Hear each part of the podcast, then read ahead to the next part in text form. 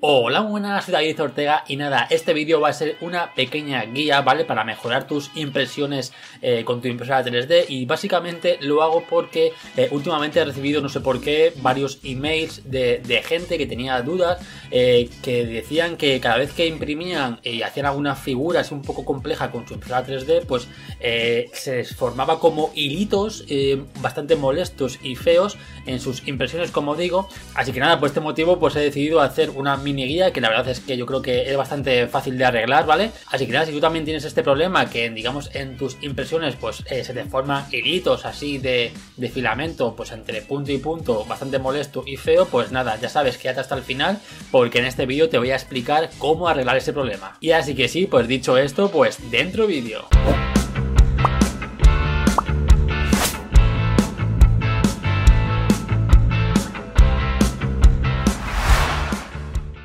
Bueno, ya sabéis que antes de comenzar, pues un like, un comentario se agradece muchísimo, suscribiros si no estáis, activar la campanita y recordad que en la descripción de este vídeo pues dejo todas mis redes sociales para que me podáis seguir en ellas. Además, recordad seguirme en Instagram que es arroba porque muchas veces subo contenido extra en esta red social que no subo en YouTube o que subo con mucha antelación, cosa que a lo mejor en YouTube pues, voy un poquito más tarde, así que ya sabéis, seguirme en Instagram que es arroba y nada, darle ahí a me gusta a mis fotos. Así que nada, ahora sí que sí, pues vamos a pasar con el vídeo, ¿vale? Que es el problemita este de que tus pues quedan con hilillos de plástico así como, como pelitos, ¿no? Son como, sí, son como pelos eh, que se quedan a lo mejor cuando la boquilla del fusor pues, va de un punto a otro, ¿vale? Y como digo, esto se llama stringing y se forman cuando a lo mejor la boquilla va de un punto a otro, por lo que se suele generar cuando, digamos, cambiamos de piezas. Si estamos a lo mejor imprimiendo dos piezas, pues a lo mejor cuando cambias de una pieza a otra entre las dos piezas se forman esos hilos o cuando la figura en sí pues tiene digamos a lo mejor algunos recovecos, agujeros o diferentes torres, entonces entonces cuando va digamos la punta de un punto a otro pues se forman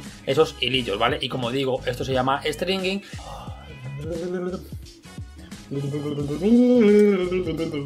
Vale, esto ocurre básicamente porque cuando la punta del fusor va de un punto al otro, pues por la propia, digamos, gravedad, el filamento que está en la boquilla, pues cae, ¿no? Y al caer es cuando se van formando los hilitos, ¿vale?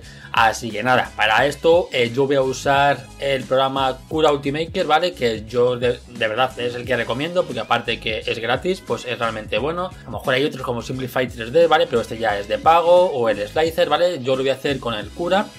¿Vale? Así que nada, vamos a pasar a la pantalla y lo vemos. Vale, y para hacer estas pruebas pues voy a usar un archivo de Thingiverse, ¿vale? Que básicamente está diseñado pues, para hacer estas pruebas, ¿vale? De retracción. Así que nada, ya sabéis que siempre los archivos, digamos, que uso, pues los dejo en la descripción del vídeo, ¿vale? Para que, para que vosotros también lo podáis descargar y también usar, pues, las mismas pruebas con el mismo archivo, ¿vale? Vale, ahora sí que sí, vamos a pasar al cura, ¿vale? Al super del laminado, ¿vale? Así que nada, ya estamos aquí, ya estáis viendo. Eh, yo en mi caso, pues... Eh, tengo este archivito que como digo pues está en la descripción del vídeo, ¿vale? Que está descargado desde Thingiverse y como estoy viendo aquí pues yo voy a usar la Artillery Genius, ¿vale? ¿Y qué pasa con esto? Vale, pues ya estoy viendo que ya tengo aquí, digamos, el archivo con el que vamos a hacer las pruebas de si cuando va de este punto a este punto, pues se nos forman esos hilitos tan molestos y tan feos, ¿vale? Que estropean, pues, pues eso, nuestras figuras, ¿vale? Así que nada, como digo, este archivo tenéis en la descripción del vídeo, ¿vale? Que es de Thingiverse y así también pues haréis las pruebas igual que yo, ¿vale? Vale, y ahora para arreglar esto del stringing, ¿vale? Pues tendremos que ir a la sección de desplazamiento, ¿vale? Puede ser que a lo mejor lo tengáis así, eh, simplemente aquí tenemos que dar a personalizado y luego dentro de personalizado pues ir, digamos, a la sección, a la sección de desplazamiento, ¿vale? Y aquí tengo que hacer un inciso porque eh, la configuración de la retracción eh, va a depender de nuestra impresora y no solamente de nuestra impresora sino de el tipo de extrusor que tenga, ¿vale? Ya sabéis que hay, digamos, extrusores tipo Bowden, como puede ser la, Ender 3, ¿vale? Que al fin y al cabo, pues el motor, digamos, está fuera y hay un tubito de teflón que va, digamos, hacia el fusor y la Artillery Genius, ¿vale? Que es de tipo directo, ¿vale? Que de tipo directo, pues básicamente, pues eh, el propio motor del extrusor está junto con el fusor de la impresora, ¿vale? Así que estos parámetros de aquí, ¿vale? Eh, tanto sobre todo la distancia, la velocidad y el desplazamiento mínimo de la tracción va a variar dependiendo de nuestro tipo de impresora y como digo, no solamente del tipo, sino que también dependerá de si yo tengo una Artillery Genius y tú también tienes una Artillery Genius, seguramente que a lo mejor nuestros valores van a ser diferentes. ¿Por qué? Pues bueno, porque básicamente luego nuestras impresoras pues tienen eh, un desgaste diferente, tienen a lo mejor pues motores diferentes, ¿no? Al fin y al cabo, esos motores pueden ser diferentes, serán del mismo modelo, ¿no? Pero a lo mejor con el tipo, con el tema del desgaste, pues van a variar algo que seguramente esto va a influir, ¿vale? Así que yo eh, voy a dar unos valores que más o menos son unos valores estándar, ¿vale? Para el tipo de impresora, pero que lógicamente siempre eh, tendremos que jugar con ellos para, digamos, ajustarlo eh, de una forma más fina a nuestra impresora en concreto, ¿vale? Así que nada. Vale, y ahora que ya que sabemos esto, me preguntaréis, bueno, vale, sí, ¿y qué es la retracción? Porque creo que en todo este vídeo pues todavía no lo he dicho, ¿vale? Pues básicamente la retracción es la cantidad de milímetros que marquemos aquí, el motor va a tirar hacia atrás para, digamos, recoger el filamento y así evitar que el filamento que ya está fundido en la boquilla pues caiga por su propio peso, ¿vale? Entonces, para que no caiga, cuando vaya, cuando vaya a hacer el, desplazamiento entre punto y punto, el motor va a tirar para atrás, como digo, pues los X milímetros que pongamos aquí, por lo que así, así que así, que así evitaremos de esa forma, pues el stringing, ¿vale? Ahora sí que sí, pues eh, sabiendo esto, pues vamos a hacer una prueba con la retracción, ¿vale? Eh, por completo, o sea, el motor no, va a tirar hacia atrás del filamento en, absolutamente ningún momento, ¿vale? Y vamos a ver, pues, cómo acaba esto, ¿vale? Y ya una vez que ha terminado, digamos, pues, la pieza ha terminado así, vamos a ver si, si se ve, vamos a ver si, si enfoca la pieza, ¿vale? Vale, como estáis viendo, pues tiene una cantidad de pelos increíble, o sea, está fatal impresa, o sea, esto, digamos, pues si así se ve aquí, pues cuando hagamos una pieza mucho más compleja, pues mediréis el resultado, ¿no? Eh, va a ser bastante pésimo, ¿vale? Así que nada, ahora vamos otra vez a pasar al programa de cura, ¿vale? Y como digo, pues yo voy a, configurar, ¿vale? Unos valores ¿vale? Y ahora voy a configurar yo unos valores que va a ser para la Artillery Genius, ¿vale? Eh, que, bueno, en extrusión directa, pues aquí hay que poner un rango entre 1 y 3 milímetros, ¿vale? La velocidad de retracción, pues un, digamos, un valor estándar sería de 30 milímetros y el desplazamiento mínimo de retracción yo pondría, y a mí me funciona bastante bien, a 1, ¿vale? Y de hecho vamos a dejar estos valores para la Artillery Genius, que ya sabéis que es de extrusión, directa, perdón. Así que nada, vamos a dejarlos y vamos a hacer pues otra prueba con estos valores, a ver cómo acaba esa prueba. Vale, pues ya estoy viendo que el acabado de la pieza es espectacular, no hay ni un solo pelo que vaya de punto a punto, la verdad es que, pues claro, esto es una pieza bien hecha, correcta, eh, no hay nada que decir, o sea, estos son unos valores correctos, así que como estáis viendo, pues los valores para mi Artillery Genius son de 3, velocidad 30 y desplazamiento mínimo de, de es 1, pero como digo antes, pues eh, podéis ir jugando, ¿vale? Como digo, eh, esto es un rango que yo he hecho pruebas y entre 1 y 3 milímetros, pues va bien, ¿vale? La velocidad yo he probado entre 25 y 30 milímetros y también me ha funcionado bien. Y el desplazamiento mínimo de tracción, pues yo he probado entre 0,6, 0,8, 1 y también me ha funcionado bastante bien. Así que creo que estos valores pues están muy bien. Y en el caso de que tuviéramos, por ejemplo, eh, hacer esto en una Ender 3, que como ya sabéis, pues es de tipo Bowden, pues aquí ya cambia la cosa porque eh, la distancia de retracción, eh, eh, su rango, digamos, de configuración va entre, entre 3.5 más o menos y 4.8 o 5 incluso yo si no recuerdo mal yo usaba 4.8 cuando usaba la, Ender 3, que ahora mismo la tengo parada, ya os sabéis. Eh, la, velocidad de retracción hay que subirla un poquito, sobre unos 40 o 60 eh, milímetros. Y el desplazamiento de, retracción y el desplazamiento de retracción pues eh, también está en torno al 1, al 1 milímetro y al, máximo de unos, 2 milímetros, ¿vale? digamos, estos, aunque algunos, yo aquí dejaría yo empezaría a lo mejor con 4,5, ¿vale? Para la Ender 3 y velocidad 40 y aquí dejaría 2, ¿vale? Yo dejaría estos parámetros para la Ender 3, así que ya sabéis que siempre esto va a variar, pero creo que estos valores eh, os van a dejar unas piezas bastante bien, sin hilos, pero ya sabéis que siempre tendréis que hacer pruebas para ver vuestros valores eh, más óptimos, ¿vale? Vale, así que sí, pues impresa las dos piezas con retracción, digamos, desactivada y con una retracción, digamos, configuradas de forma correcta para mi, eh, para mi Artillery Genius, pues como estáis viendo, pues eh, la diferencia es abismal, ¿vale? La calidad de una y la calidad de, de otra. Así que nada.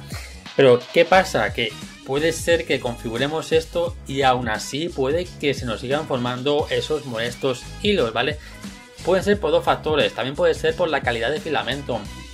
Yo siempre recomiendo y de hecho he aprendido por experiencia propia que más vale gastarte a lo mejor un poquito más de dinero en el filamento, pero que sea un filamento eh, de buena calidad, ¿vale? A a lo mejor ahorrarte unos euros en el filamento y comprarte a lo mejor un filamento barato, malo.